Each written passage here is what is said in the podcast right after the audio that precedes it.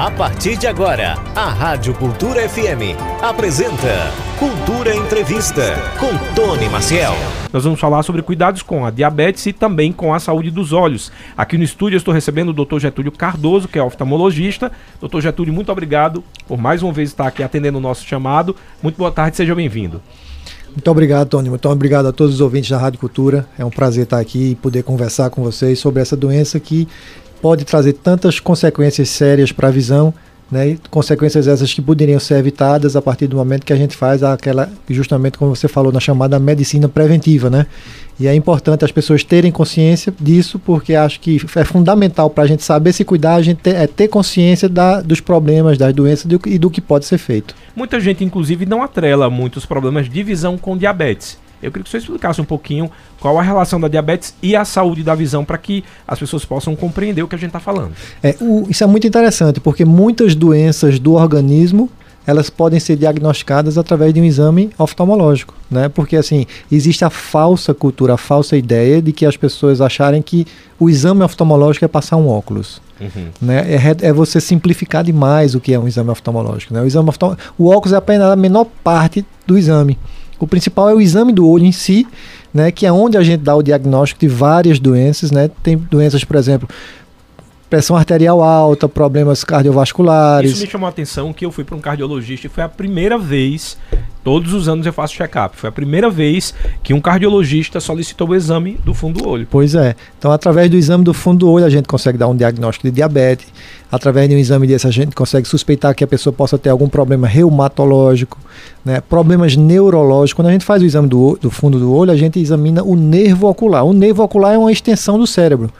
E alguns problemas neurológicos, alguns tumores, alguns problemas neurológicos, eles são evidenciáveis através de alterações no nervo ocular que o oftalmologista é quem primeiro levanta a suspeita. Então, assim, a diabetes ela está envolvida nisso aí, porque a diabetes ela provoca sangramentos no fundo do olho. Às vezes o paciente não tem nenhum outro sintoma e quando ele faz um exame de vista, um exame oftalmológico, é detectado esses sangramentos e a gente solicita os exames para investigação disso aí e encaminha a um médico endocrinologista, que é o colega que vai acompanhar e tratar a diabetes. Quais são os sinais quando a gente tem algum problema, por exemplo, de diabetes que começa a afetar a, a, a saúde dos olhos? Visão, visão embaçada, por exemplo, seria um desses sintomas? Existe sintoma ou é uma doença silenciosa? Não, é uma doença que ela cursa com alguns sintomas. Por exemplo, oscilação da visão. O que é oscilação da visão? Aquela visão tem. Minha visão tá boa, de uma hora para outra eu fiquei com a visão embaçada. Uhum. Então, isso pode, né? Não, não, vamos generalizar e eu dizer que isso estou, sempre é isso, porque não. Existem várias outras condições que também podem da oscilação de visão, a, a, a, exemplo de um simples olho seco. Mas a diabetes, à medida que a glicose, o nível de glicose no sangue sobe, ele altera o grau do nosso olho. Então, às vezes a pessoa, doutor, eu estou com meu óculos de uma, de uma hora para outra, eu fiquei enxergando mal.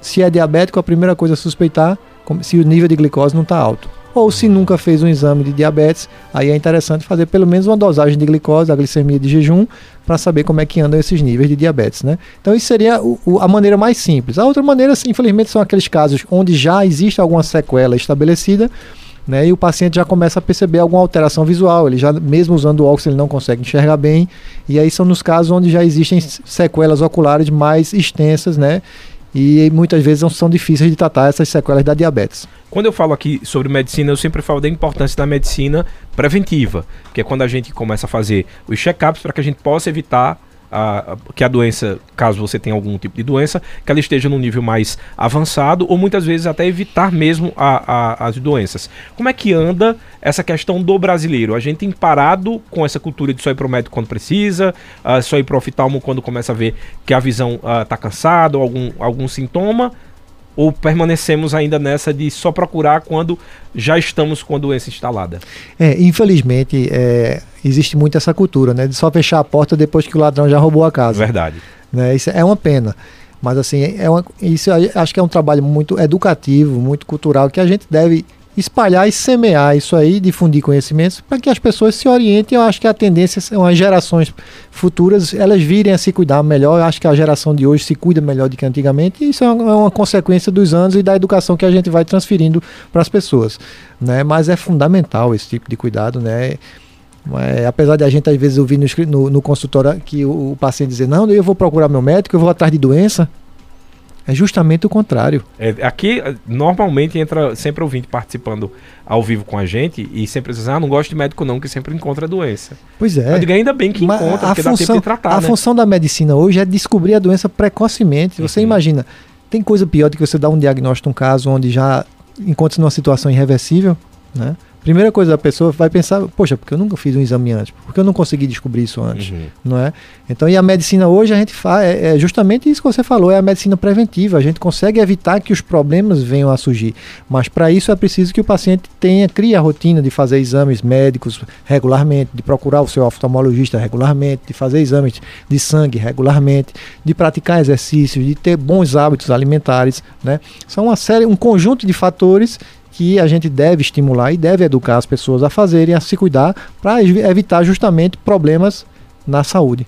Isso pode ser agravado quando a gente fala da diabetes, mas também existem outras coisas que a gente tem que ter alerta para a saúde uh, ocular. Quando, por exemplo, estamos nos rela relacionando com os níveis de colesterol, por exemplo, ou mesmo pressão arterial, isso também já é um motivo para a gente se preocupar e saber que tem alguma coisa errada, seja na dieta, seja falta de exercício físico? Sim, sim, né? É, hoje com essa grande difusão dos, dos aparelhos, das telas, né? Ah, aumentou muito a, quanti a, a quantidade do o sedentarismo na população, né? Porque assim, você pega um telefone daquele, você deu três piscadinhas no olho e já passou uma hora, porque você se distrai ali de uma maneira, você não percebe o tempo passando, né? Então, infelizmente, as crianças, muitos adultos, você está deixando de fazer um exercício, você está deixando de, fazer alguma atividade, você está deixando de se relacionar com outras pessoas, né? Você vê, são uma série de fatores que são importantes no dia a dia das pessoas, o exercício, a relação, as amizades, né? Tudo isso influencia, não só na questão da saúde física, mas na saúde mental. Né? E a gente, a gente vê que muitas vezes a pessoa se afasta desse tipo de atividades que são benéficas porque está ali fixa, presa na tela. E isso aí vai trazer suas consequências, né? Os, níveis, os aumentos dos níveis de colesterol, o aumento da pressão arterial. A gente sabe que a hipertensão também pode ser uma causa de, de perda da visão. Uhum. Né? O, o, hipertenso ele é mais propenso a ter derrame, hemorragias no fundo do olho. Essas hemorragias podem trazer sequelas e comprometer a visão. E, na maioria dos casos, eu fiz já um, um, um trabalho uh, jornalístico dentro de casas de repouso para lares de idosos. E aí, uh, nessas casas, tinha alguns idosos que tinham perdido a visão. Em grande maioria, estava ligada a diabetes que não foi tratada, ou a pessoa sabia e não fazia dieta, ou não sabia nem que tinha. Ainda é a maior causa de cegueira, ou não existe ou outra causa que causa mais cegueira no sentido das pessoas com mais idade? É, a cegueira existem dois tipos. A reversível, que é a que tem tratamento, né? A principal causa de cegueira reversível é a catarata. Né? É a catarata, felizmente, é, o paciente faz a cirurgia e ele retorna a enxergar. Então, eu digo sempre para meus pacientes, eu queria muito que todo paciente que fosse para mim com problema na visão, que fosse problema de catarata, porque a gente sabe que a catarata é completamente irreversível. Existe o outro lado, que são as causas irreversíveis de perda da visão, que aí nós temos a retinopatia diabética, uhum. né? nós temos o glaucoma. O glaucoma também está ligado com a, a esses níveis, seja de colesterol? Não, não, não. O glaucoma é mais uma doença degenerativa. Certo. Né? E a DMRI, que é uma a chamada degeneração macular relacionada à idade, que é uma alteração da retina, que tem um componente, um, um, certo componente genético, mas tem muito relação com fatores ambientais, exposição prolongada ao sol e má alimentação. Cigarro pode causar também problemas para a visão. A também. gente também atrela a mesma coisa de fumar, tá ligada só com o pulmão. Tem relação com doenças também oculares? Tem, tem, relação com alterações oculares e diminuição da visão, sequelas visuais, né? O cigarro, ele altera a saúde em geral como um todo, né, Tony? Então, a gente sempre recomenda aos pacientes que, se puderem, procure ter hábitos mais saudáveis, né? Procurar fazer exercícios, procurar evitar o cigarro, procurar ter hábitos alimentares mais saudáveis, né? A gente tem também uma questão, o senhor até falou agora no comecinho da entrevista, a questão do olho seco. Né? Muita gente, a gente está exposto o tempo inteiro a telas e muita gente não sabe, inclusive, a importância de você lubrificar o olho. Quais são a, as doenças ou a, a, fatores que podem se agravar por essa não lubrificação ou esse não cuidado? Que parece tão simples, às vezes, colocar um colírio, um lubrificante, é engraçado porque tem muitos pacientes que dizem, doutor, eu fico trabalhando na frente do computador, meu colírio está ali na minha frente e eu não coloco. Né? É feito água. É. Tá não, cheia. Tá cheia e a pessoa não bebe água, né? Mas assim, é muito comum isso, Tony, porque as pessoas terminam menosprezando isso. E assim, é interessante que as pessoas saibam que o olho eu digo sempre que o olho é semelhante à boca, o olho tem que estar sempre molhado, lubrificado. Se nossa boca resseca, tende a formar feridas. E se o nosso olho resseca, também tende a formar feridas, mas antes disso, o ressecamento do olho ele vai trazer outros sintomas, que é a oscilação de visão, como eu falei no início, que é aquela sensação de olho seco, que é o paciente sentindo como se tivesse areia, como se tivesse um cisco, a visão borrada, ele usa o óculos, ele não consegue enxergar bem. Por quê? Porque para a gente ver bem é necessário uma película de lágrima cobrindo nosso, a superfície do nosso olho. Sem essa película, que é o filme lacrimal, a gente não vai ver bem. Você pode estar com o melhor óculos do mundo. Se você não tiver um filme lacrimal em perfeitas condições, a, a qualidade da sua visão ela vai cair assustadoramente. Né? E assim as pessoas menosprezam isso e às vezes não têm ideia da importância do filme lacrimal para a visão boa, a visão nítida. Né? Então a, a, principal consequência é essa. E a gente sabe que os distúrbios do olho seco eles tiram a pessoa do sério, né? Porque você imagina, tem coisa pior do que a pessoa com a sensação de um cisco no olho. E para essas altas temperaturas, a gente tá passando um período que parece que o, o, o, o, diabo tá baforando na cara da gente, de tão quente que tá. E assim, por exemplo, eu venho da, da, da escola no horário de meio-dia e é, eu abro, quando eu abro o carro aqui, eu normalmente passo mal, já venho passando mal até chegar numa área de ar-condicionado. Obviamente tem a questão do calor, tem a questão da claridade, porque significa dizer que tem menos nuvem, nuvens também no céu, e a claridade também a gente está exposto com mais frequência, e essas mudanças bruscas de temperatura, porque eu venho para cá como refúgio do ar-condicionado. Só que eu saio do frio para o quente e depois para o frio. O que é que isso pode a, ocasionar na, na é. saúde ocular. O calor intenso ele vai facilitar a evaporação da lágrima, né? E naquela pessoa que já tem pouca lágrima ou tem uma lágrima de má qualidade, ela evaporando mais rápido, ele vai ter mais sintomas, de, mais queixas oculares em, em consequência do olho seco, né? Então o, olho, o olho seco ele pode ser tanto o evaporativo, que é aquela lágrima que evapora muito rápido, ou pela diminuição da produção, que é a pessoa que as glândulas lacrimais não produzem a lágrima suficiente para que mantenha essa película de filme lacrimal e a pessoa tenha uma visão perfeita. Né? Mas tudo isso aí pode ser reposto, na maioria das vezes, o simples uso de um colírio lubrificante ou alguma alteração na dieta da pessoa, a gente sempre recomenda é, peixes, né, o salmão, comidas que contenham são ricas, que são, sejam ricas em ômega 3, que aumenta a, a lubrificação das mucosas, né, da boca, do olho, né. São inter, é interessante que essas pessoas elas tenham mais acesso a esse tipo de alimentação.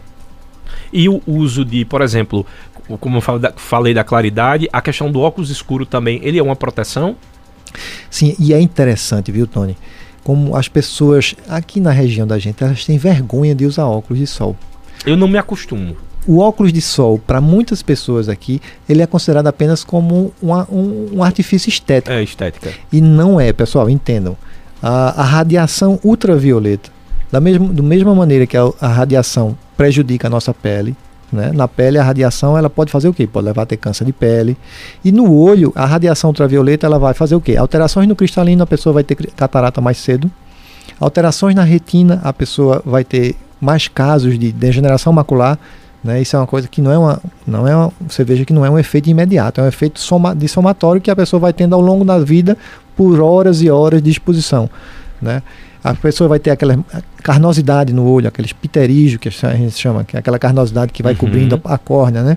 São mais comuns em pessoas que são mais expostas à radiação ultravioleta. Não, então, todo esse tipo de alteração eles podem ser pode diminuir ser diminuído e evitada a frequência deles com o uso do óculos de sol. O óculos de sol ele filtra essa radiação ultravioleta. E aí a importância de você quando comprar um óculos de sol não simplesmente procurar um óculos de sol, mas procurar um lugar de confiança que lhe venda um produto de qualidade e que tenha um certificado de garantia que aquela lente ela filtra realmente os raios solares. Por quê? Porque à medida que você usa uma lente escura e ela não tem esse filtro de radiação, termina sendo pior, porque quando você coloca uma lente escura na frente dos seus olhos, a pupila, o olho, seu olho, ele entende que o ambiente está mais escuro. Então o que é que acontece? O ambiente mais escuro, a pupila abre mais. Se a pupila abre mais, entraria mais luz. E ela fica mais exposta. Se aquela lente que você está, ela não filtra os raios, uhum. você vai receber mais radiação do que se você tivesse sem ela. Então faz o efeito contrário. Faz o efeito contrário. Então procura uma, não precisa ser nada caro, gente.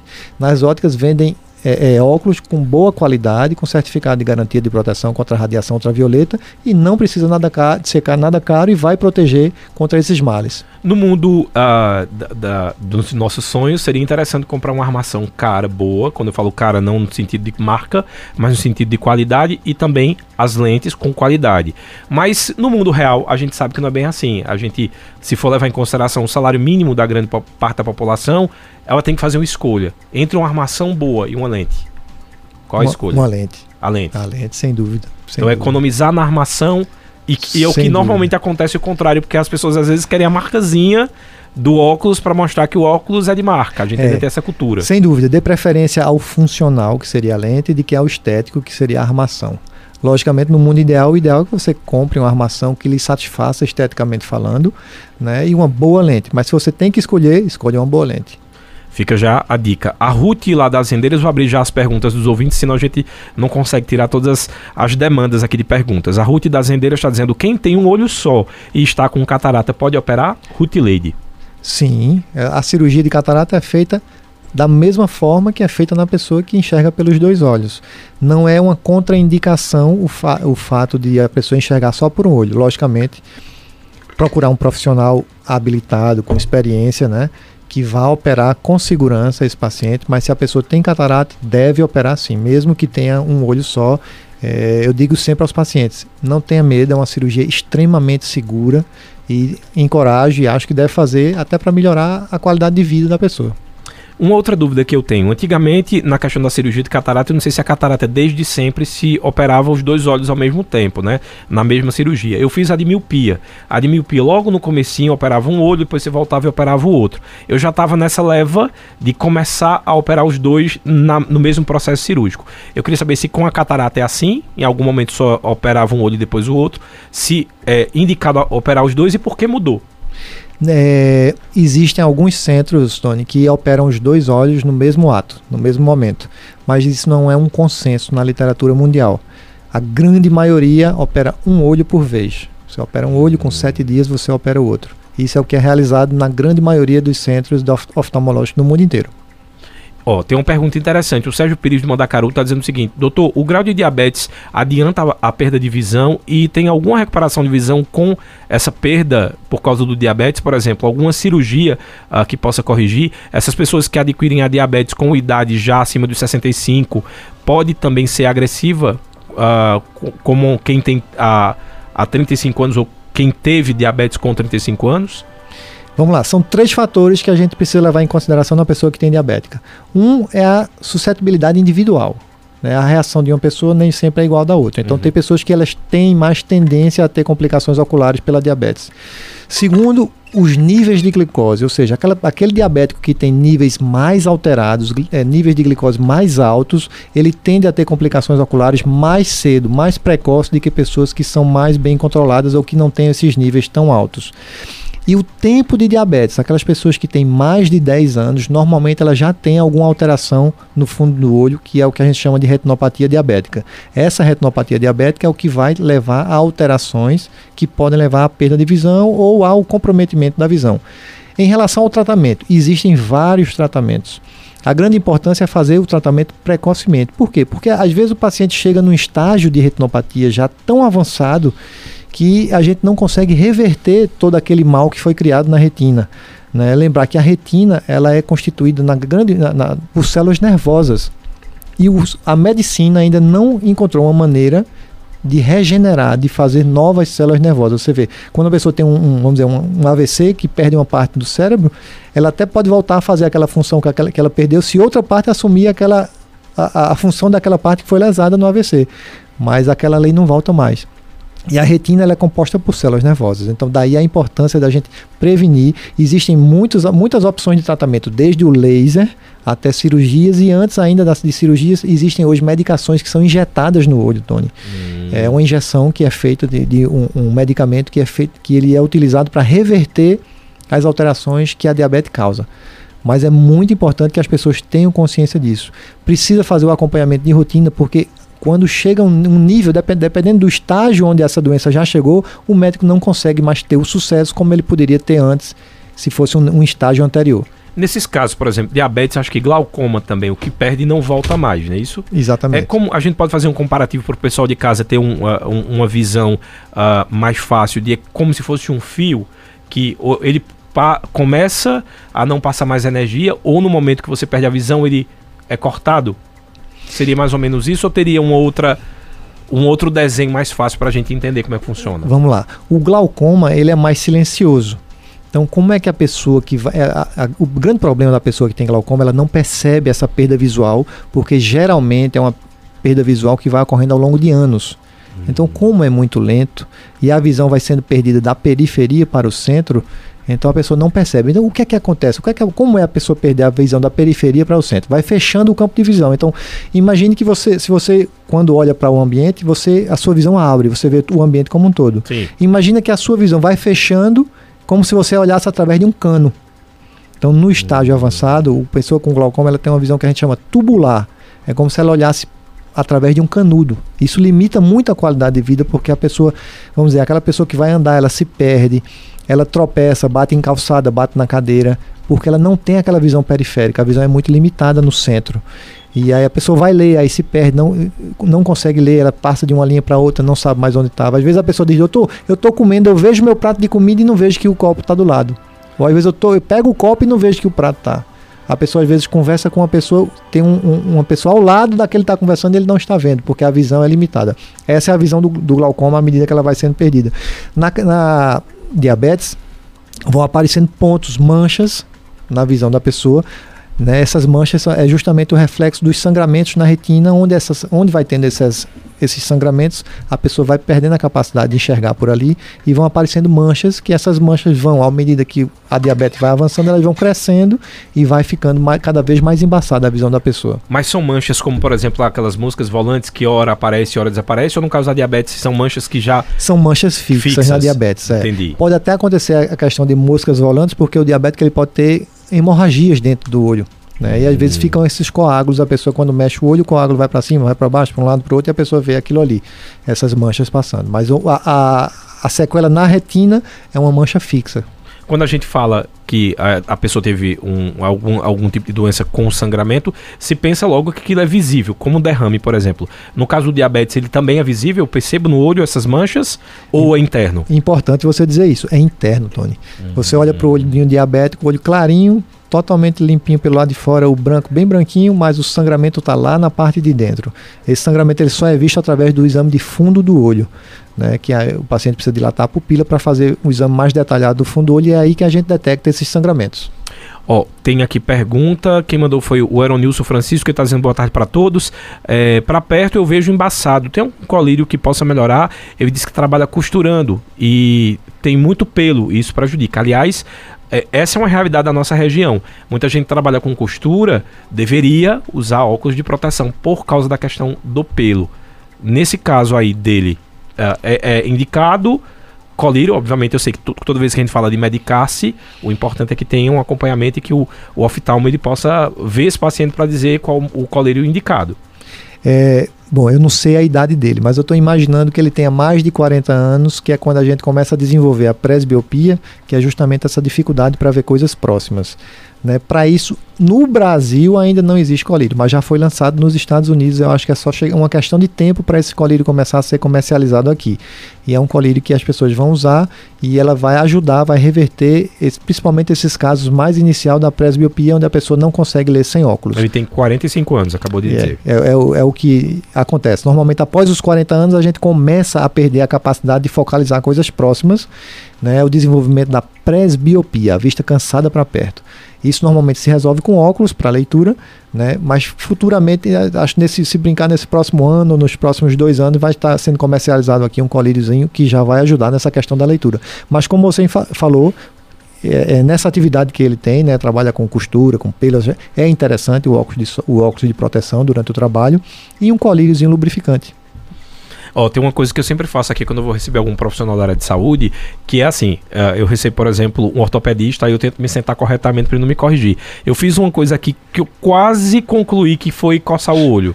E aí, como a pergunta do ouvinte foi pelo, quando cai o pelo, a tendência, obviamente, é a gente ir lá coçar o olho. Tem gente que passa até sair. Isso pode causar coisas bem piores. Pode. Às vezes é, não é indicado coçar o olho, né? E quando cai um corpo estranho, o certo é você lavar. Lava com água corrente. Né? Mesmo com cloro, essa também é uma outra dúvida. A gente sabe que a nossa água daqui, ela tem a questão de cloro. Pode ser água mineral ou pode ser água pode corrente? Pode ser água mesmo? mineral, água da torneira, água corrente mesmo. Só aquilo ali já vai aliviar e vai facilitar muito que aquele, aquele corpo estranho, aquele cisco, aquele pelo, ele saia do olho. Qual é o problema de esfregar? Às vezes quando você esfrega o olho com um corpo estranho, a fricção entre a pálpebra e esse corpo estranho, ela pode arranhar a córnea. Uhum. Né, e, dar, e, e levar feridas no olho, que aí vai incomodar muito mais. Né? Isso eu não estou falando nem essa questão da coceira crônica, que são aquelas pessoas que têm hábito de viver esfregando os olhos, seja por uma questão alérgica, que são pessoas que têm mais tendência a ter o ceratocone, que já é um, um tipo de doença que é uma das principais causas de transplante de córnea. Estou falando mais nesses casos emergenciais. Caiu algum cisco, principal coisa, lava o olho, lava com água corrente, lava com água mineral. Precisa nem ser soro fisiológico. Se tiver o soro fisiológico novo, ótimo. Se não tiver, lava com água corrente. Lembrando, não precisa ser soro fisiológico e lembrar também que o soro fisiológico, uma vez aberto, tem que ser conservado na geladeira e após 24, 48 horas ele tem que ser descartado. Então não adianta comprar aquele pote de 500 ml porque aquele ali ele vai contaminar, contaminar com dois dias você vai estar lavando seu olho com um produto contaminado. Isso, já, foi, isso já foi dito aqui, viu. Wanda? Se quer ter um sorinho em casa, que nem precisa, como eu disse, um lubrificante ou lavar com água corrente já é suficiente, mas o, o seu olho ele já tem um, uma lágrima natural, que é a sua lágrima, e que não, seu olho você não precisa estar tá lavando ele com nada. Mas se você quer ter alguma coisa para usar num caso de emergência, compra aqueles frasquinhos de 10 ml de soro fisiológico, você abriu, lavou, joga fora. É, tem, tem até umas ampolinhas agora. 10 ml, De né? 10 ml, olha, Wanda, fica aí a dica para você, não adianta comprar aquele. Eu também não sabia disso. Depois de 24 horas é descartar e tchau. Descartar e não usar para conservar lente de contato, jamais. Também porque, tem essa é, questão. Porque o soro fisiológico ele serve como um meio de cultura. Ele não tem nenhum, nenhum ele não tem substâncias ali que inibam a produção de a, a proliferação de bactérias. Pelo contrário, ele estimula. Ele, ele tem substância que a bactéria ela coloniza e ela se multiplica no soro. Então, uma vez usado, descarta e não usa para lente de contato. Lente de contato existem produtos específicos que são utilizados para limpar e matar todo tipo de bactéria e vírus que possam estar na lente de contato. Aliás, a lente de contato, quando você não tem um bom cuidado, né? eu tenho um amigo que ele pegou uma doença ocular por causa da não higienização correta da lente de contato. Ela também se torna um, um uma espécie de, de, de, de, produto que pode levar a doença ou a infecção para o olho. Exato. A lente de contato é maravilhoso, agora desde que se saiba usar. Né? desde que se respeite os limites de, li, respeite os limites do, do, do, uso e que saiba usar e que tenha os cuidados mínimos de higiene, que é lavar as mãos sempre que for botar, lavar as mãos sempre que for tirar e usar os produtos apropriados para conservação e limpeza desse tipo de lente de contato. Se não for feito isso, a lente de contato ela funciona como um corpo estranho. Você tá, vai estar tá jogando diretamente no seu olho um produto que pode estar infectado, que pode estar com algum problema e levar a um dano muito sério, uma úlcera de córnea, que é tudo que a gente não precisa. E lembrar que da mesma forma que você precisa higienizar a lente de contato, na hora de fazer a aplicação, as mãos também precisam estar limpas. Fundamental, né? Eu sempre digo aos pacientes, pacientes muitas vezes, muitos pacientes que chegam com conjuntivite na, no consultório, ah, doutor, mas por quê? Eu digo, suas mãos. O principal vetor que leva conjuntivite para os olhos é as mãos. Né? Você às vezes até inadvertidamente, até inconscientemente, você pega num canto, aquele canto está contaminado, você passa, coça o olho, passa a mão no olho e aí termina pegando uma conjuntivite.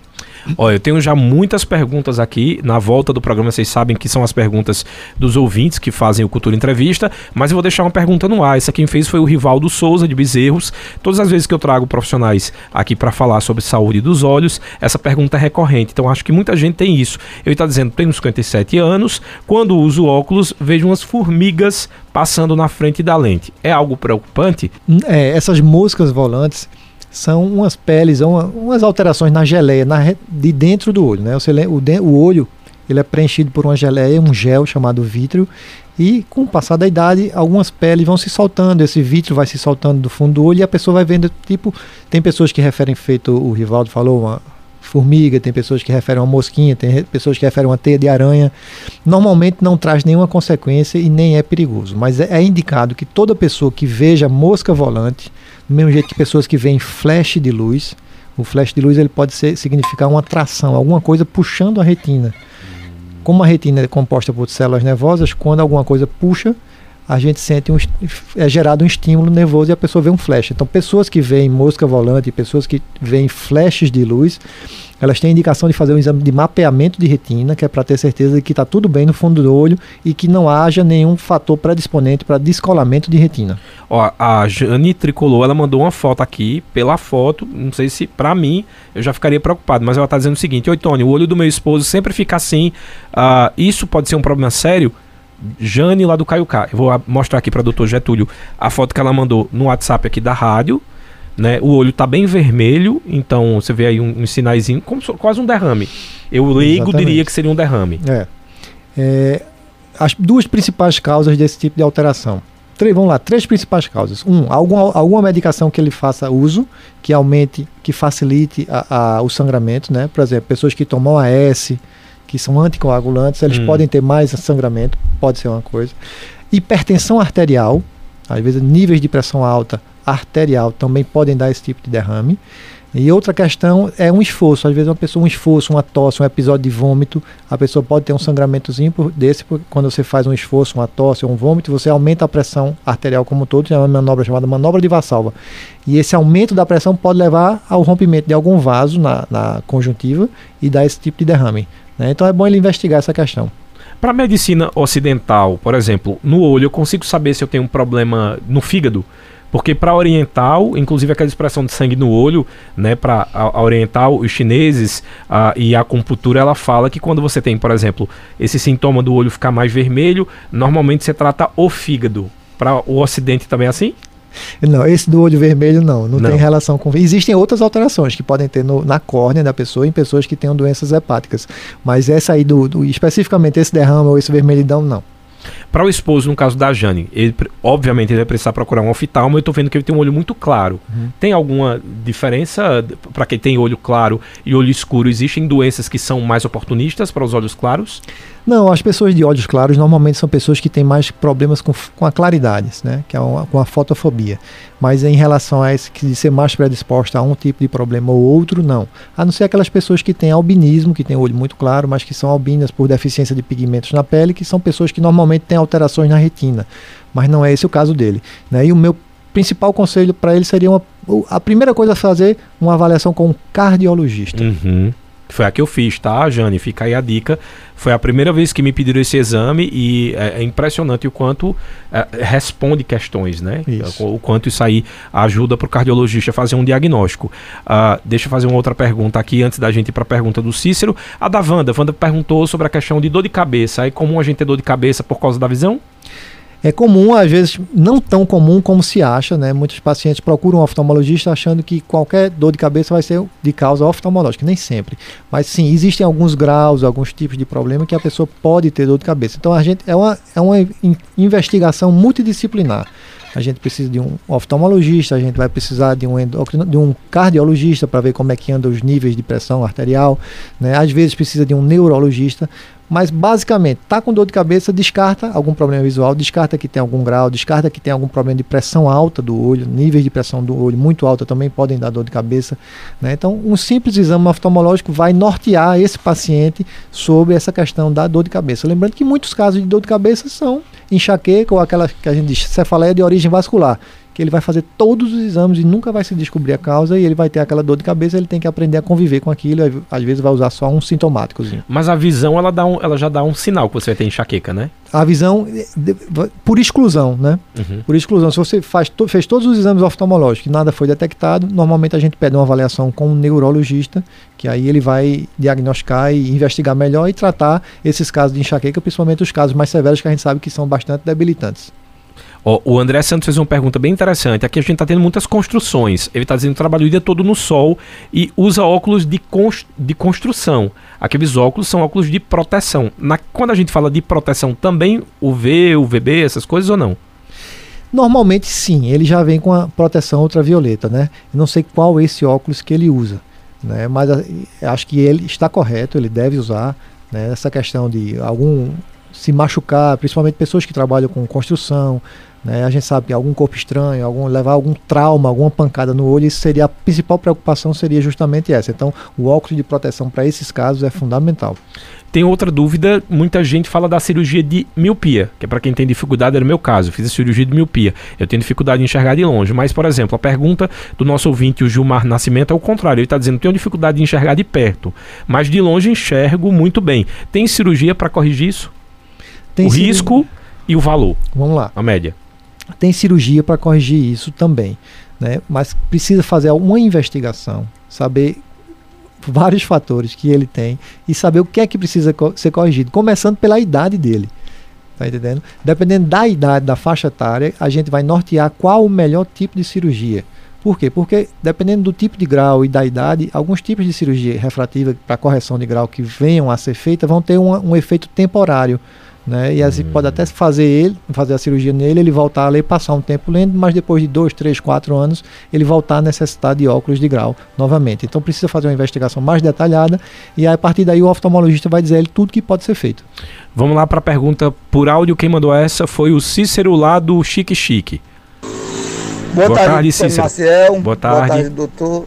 Ô, Boa tarde. doutor, queria fazer uma pergunta no senhor. Eu queria saber aonde é que faz aqueles exames do diabetes, para saber se a pessoa está com diabetes ou não. Se é realizado num posto, Sim. tem algum posto eh, em Caruaru, algum lugar que o cara possa fazer aquele exame do diabetes, para saber se a pessoa está com diabetes ou não. Uma Sim. boa tarde a todos, que Deus abençoe cada um de vocês aí. Amém. Amém, meu amigo. Boa tarde. Esses exames, é, é, Cícero, da diabetes, eles são feitos em qualquer postinho, postinho de saúde, faz sim. Né, que é a, a dosagem de glicemia, Isso. a glicemia de jejum e a hemoglobina glicada. E essa daí disse que eu tava pré-diabético. Eu vou te, te- vou te falar, inter- é interessante essa questão daí. Porque assim, veja como são as coisas. Um paciente diabético, descontrolado. Aí ele, eita, semana que vem eu vou no médico. Aí faz um regime caprichado, que é para fazer o exame de sangue E e, o açúcar dá bom. Ele tá enganando quem, Tony? Me fala. A ele mesmo, né? Mas é impressionante como isso é comum. Aí ele faz o exame, faz, passa 3, 4, 5 dias, uma semana fazendo um regime caprichado, faz o exame de a dosagem da glicose, aí quer levar para o médico mostrando que a glicose está boa. O médico vai fazer outros exames, vai ver, oi, tu tem outras alterações no teu exame aqui que não está batendo com esse nível de glicose bom, alguma coisa está errada. Aí ele pede a hemoglobina glicada. Por quê? A hemoglobina glicada, ela me dá a tua média de glicose dos últimos três meses. Não tem como o paciente enganar. Então, se ele chega com a glicose boa, mas a hemoglobina glicada está alta, o médico sabe, não, você, quanto você se organizou só para fazer esse exame aqui, mas É, Meu, meu pai faz esse exame. só a sua Mas média ele faz isso também e se engana também, não? É, tenta enganar todo mundo, mas ao médico não. né? É, esse exame não tem como o paciente enganar o médico. Aí é onde o, pa- o médico sabe se o paciente está fazendo o controle adequado ou não. Mas voltando à pergunta do meu amigo, sim, esses exames fazem em qualquer postinho de saúde. É, e se for particular também, qualquer laboratório Sim, faz, e não é qualquer- caro, não. Não, examezinho simples de sangue e é muito útil. A pessoa acha que todo, todo paciente, toda pessoa deveria fazer isso pelo menos uma vez por ano. Ó, é a mesma coisa pra quem tem bafo de onça, vai pro dentista, escova os dentes, toma aquele negócio lá, lava, tal, disfarça. Como é que o dentista vai tratar se a pessoa chega lá maquiado, né? Assim, maquiando a boca. Então, a- se você, a ideia é você se tratar, descobrir se você tem, não adianta querer en- enganar, porque a única pessoa enganada é você. Exatamente, é a pessoa própria, né? Genilda Almeida, ela tá dizendo boa tarde, queria saber se o excesso de claridade, ah, com excesso de claridade, a pessoa pode ficar tonto e se é um problema de visão ou do cérebro. Tem muita dúvida também sobre isso. O que é problema de visão ou neurológico? É, e às vezes é, é uma- uma- as coisas se misturam. Às vezes o oftalmologista precisa de uma avaliação neurológica e às vezes o neurologista precisa de uma, uma avaliação oftalmológica. Né? Mas a gente sabe que casos, por exemplo, existem alguns casos de enxaqueca onde o paciente, por conta da claridade, ele tem toda essa sintomatologia de dor de cabeça, de tontura, e isso aí é é desencadeado por exposição à luz. Né? Aí precisa fazer uma investigação, mas assim, possivelmente uma investigação interdisciplinar entre o entre o oftalmologista e o neurologista. Então eu preciso. Um ambiente que me dá enxaqueca, shopping, por causa da iluminação. Hum. é, é, uma das Cheiro também? cheiro forte, É, iluminação forte, né? Tudo isso são fatores para quem tem a predisposição ao desenvolvimento de crise de enxaqueca, são fatores predisponentes isso aí. Doutor Getúlio, se for fazer um- uma tomografia, eu posso descobrir que na minha cabeça tem um amendoim ao invés do cérebro? Tem o quê? um amendoim ao invés do cérebro. Porque eu sou louco pra fazer. Wanda, é melhor a gente não fazer, senão vai ser uma paçoca. Dois amendoins. Porque quando é uh, eu não sei se é porque acho que eu sou meio neurótico com essa coisa da prevenção demais. É, muito mesmo. Eu gosto muito de me antecipar as coisas. Não sei se isso seria quase um caso de hipocondria. Mas eu prefiro assim do que eu deixar para última hora. Não sei se é porque meu tio também teve episódio de câncer. E isso quando não se falava da doença. Então, que me deixou muito marcado. Mas tem, tem, também tem muitos pacientes que ficam querendo fazer tomografia nesse sentido. Tá com uma dorzinha de cabeça. Aí diz, ah, mas o neurologista disse que não era interessante. Quando é que, que é interessante? Ou é o, o médico mesmo que vai avaliar? O médico mesmo é que vai avaliar. Então, se ele disse para mim que eu não preciso fazer, é porque eu não, não preciso faça, fazer. É. Lembre que o, o, um exame como esse, ele não é um exame inócuo, né? Esses são exames que emitem altos níveis de radiação, hum. né? E a radiação a gente sabe que pode trazer alterações né, em, em, nas pessoas, né? principalmente em pessoas que têm uma certa predisposição. Então não, a gente não deve se expor à radiação desnecessariamente. Entendi. Se você foi no seu médico, se você foi no seu neurologista e ele não vê nenhum sentido para uma tomografia ou uma ressonância ou um exame desse de, de, de radiológico, não há necessidade de fazer. Então se meu amendoim está funcionando na cabeça, deixa eu pensar que é cérebro. É, siga a sua, siga sua vida, não se, não se exponha desnecessariamente. Mas é interessante, muitos pacientes chegam, não, doutor, eu tenho dor de cabeça, eu quero fazer uma ressonância. É. Calma. Vamos fazer primeiro todos os exames para ver se existe alguma alteração no exame que justifique fazer uma, uma ressonância, para não se expor desnecessariamente a um, a um exame de radiação. É, o meu caso é exatamente essa questão. Eu tinha. Agora tá até melhor, mas eu tinha muita enxaqueca e era daquelas limitantes mesmo. Eu não conseguia. A primeira coisa que eu tinha que fazer era me trancar em casa e ficar no escuro. Não podia ligar nenhum tipo de fonte de luz. Até aquela da televisão que fica ligada, eu tinha uhum. que cobrir porque aquilo me incomodava. Mas agora tá bem melhor. Pois é, e aí esse tipo de paciente ele precisa entender que ele vai ter que conviver com aquilo. Né? Existem, como eu falei, existem muitos casos de dor de cabeça, de enxaqueca, que você vai fazer todos os exames e não vai, não vai dar, apresentar nenhuma alteração. E a pessoa tem a enxaqueca. E é preciso perceber os gatilhos, né? Os gatilhos, Café, temperatura, o sol muito quente, ambiente Cheiros. fechado, cheiro. Café, refrigerante, molho shoyu. Hum. Tá vendo? Tem gente que é herdeiro, recebe aí a, a, herança em dinheiro. A minha foi em doença. Ô, oh, Jesus. Vamos para Antônio Marcos aqui. Ele, Antônio Marcos está perguntando: ó, tô com olho uh, direito como se tivesse muito cabelo e à noite vira aquela tocha nas lâmpadas. Tá ruim para ver até placa de carro. Precisa fazer um exame. Precisa fazer um exame oftalmológico, ver o fundo do olho, né? Se existe alguma coisa no fundo do olho que justifique ele tá vendo essas tochas, esses cabelos aí que ele vê. Né? Na verdade, ele não é um cabelo, ele vê uma imagem semelhante à imagem de um cabelo quando se expõe mais à claridade. Então é importante que ele faça um exame de fundo de olho para saber se existe alguma alteração que justifique, que preocupe, ou se será uma, se é uma coisa só temporária e precisa só de acompanhamento. Michael Fernando está dizendo, queria saber do doutor, a gente, o outro ouvinte até perguntou, uh, uma média de quanto custa uma cirurgia de correção para miopia e para astigmatismo? Uma cirurgia, de, uma cirurgia refrativa ela custa na faixa de entre 2 e 5 mil reais. E aí vai depender, isso por olho, tá? Vai depender do tipo de cirurgia que vai ser feita né, do tipo de laser que vai ser utilizado para aquela cirurgia. Né, mas uma, é uma média por olho nessa faixa, entre 2 a 5 mil reais.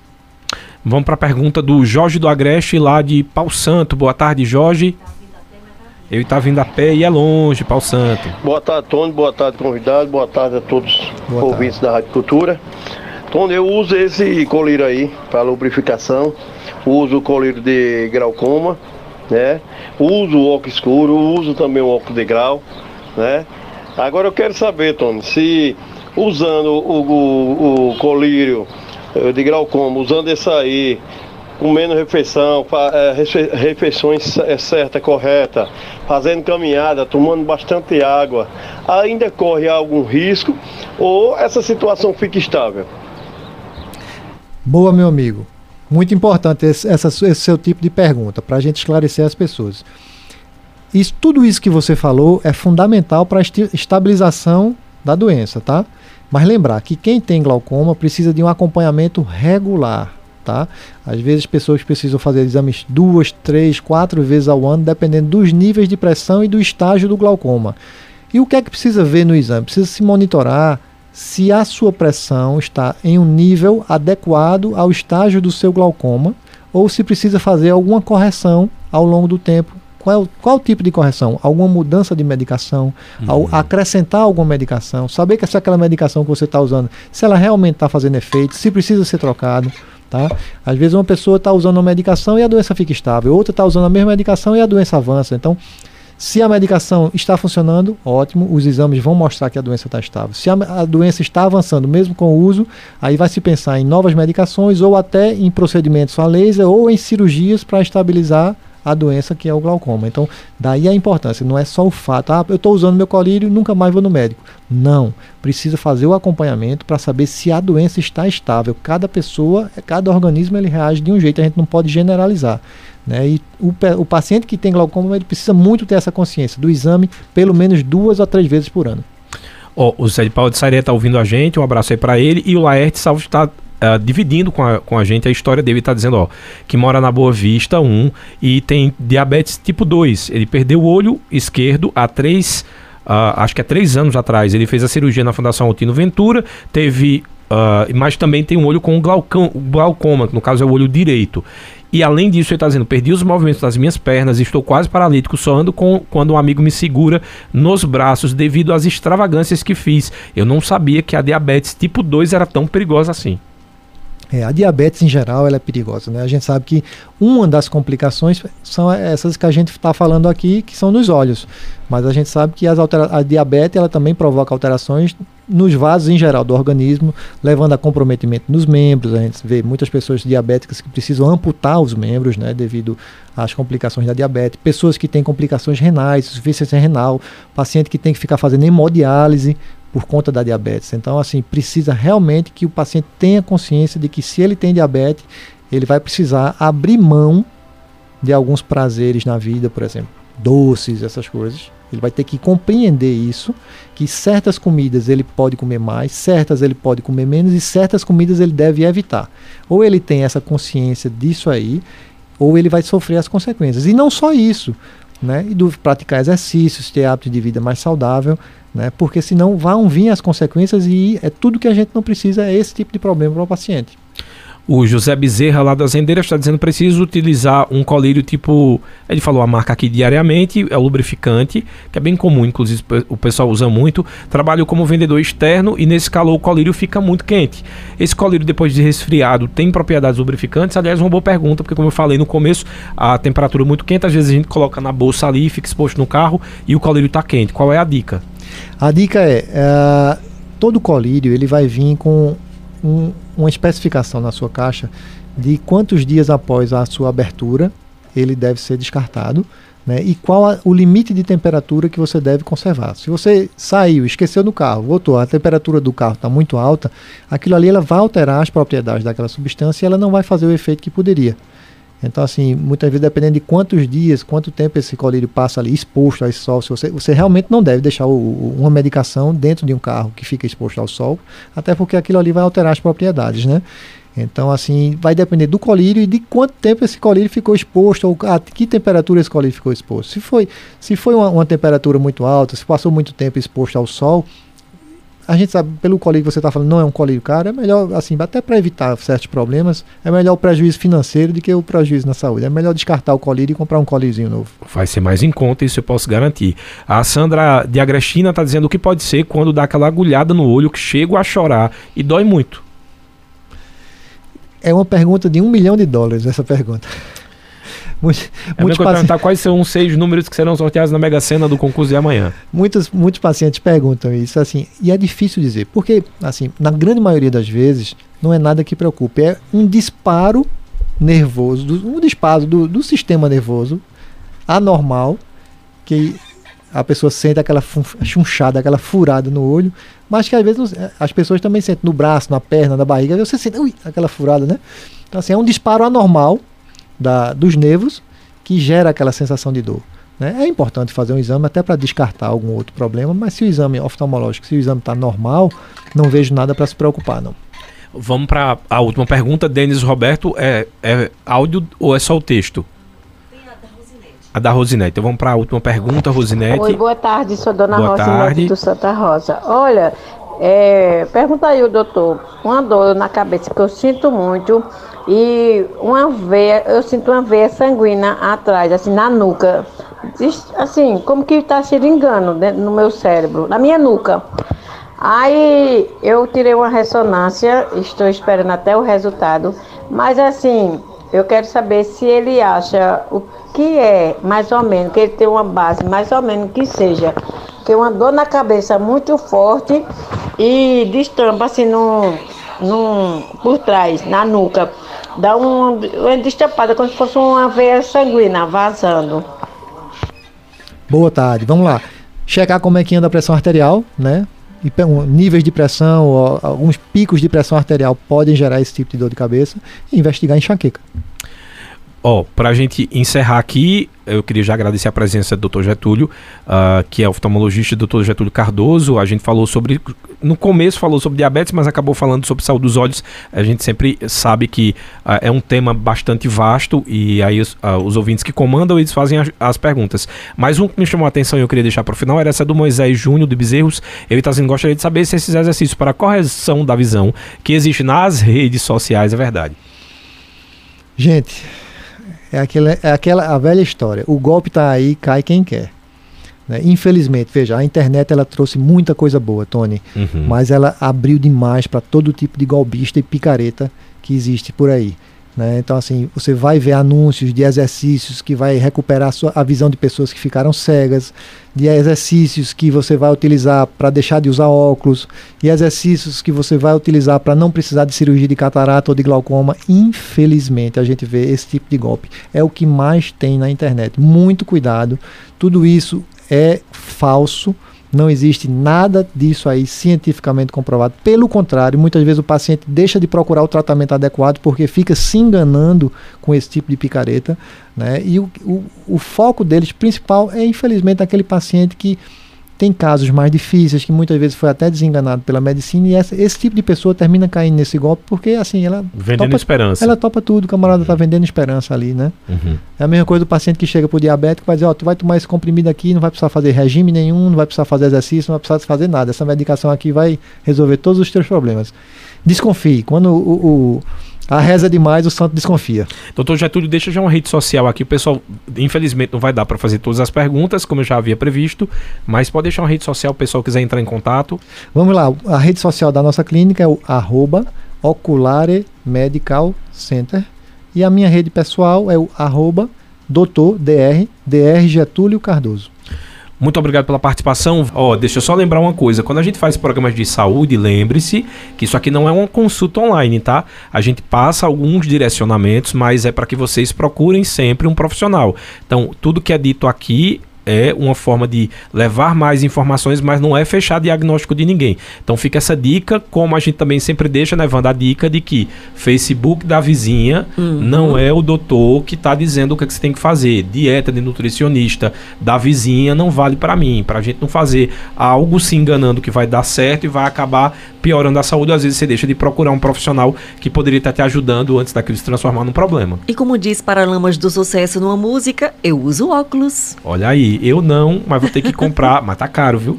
Tá, tá caro tá. com força. Mas agora Ui. com essas dicas eu vou garantir na lente e comprar um óculos mais simples. Cheiro para vocês.